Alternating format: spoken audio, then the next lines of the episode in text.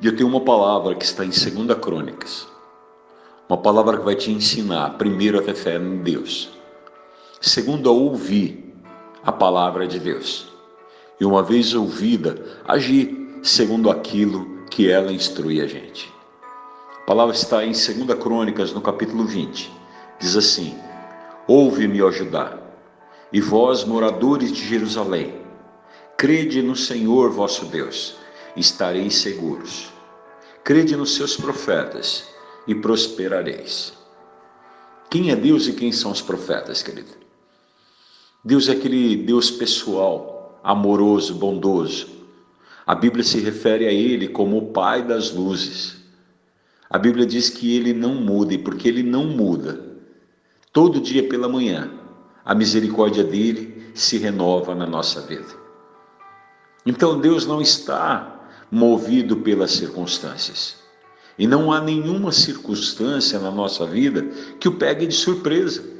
Ele conhece o nosso passado, o nosso presente e também tudo aquilo que tem pela frente.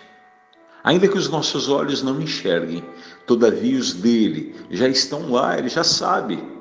O que me espera nesse dia já está na agenda de Deus e você também está na agenda de Deus. Então, a primeira coisa que nós precisamos entender é que um Deus que tem o absoluto controle de todas as áreas da nossa vida, um Deus que alimenta pardais, um Deus que não deixa os pequeninhos pardais passarem por aflição. Como não cuidaria de nós também? Como não olharia por nós e com extremo zelo e amor pavimentaria uma estrada de fé à nossa frente, dando ordem aos anjos dele a nosso respeito. Então, quando eu desenvolvo essa consciência de quem é Deus, eu ando seguro, querido. Ainda que eu atravesse o vale da sombra e da morte, ainda que eu tenha uma enfermidade, ainda que eu receba uma má notícia, todavia nada, absolutamente nada, é superior ao cuidado e o amor de Deus pela minha vida. Nós precisamos conhecê-lo como o melhor amigo na caminhada.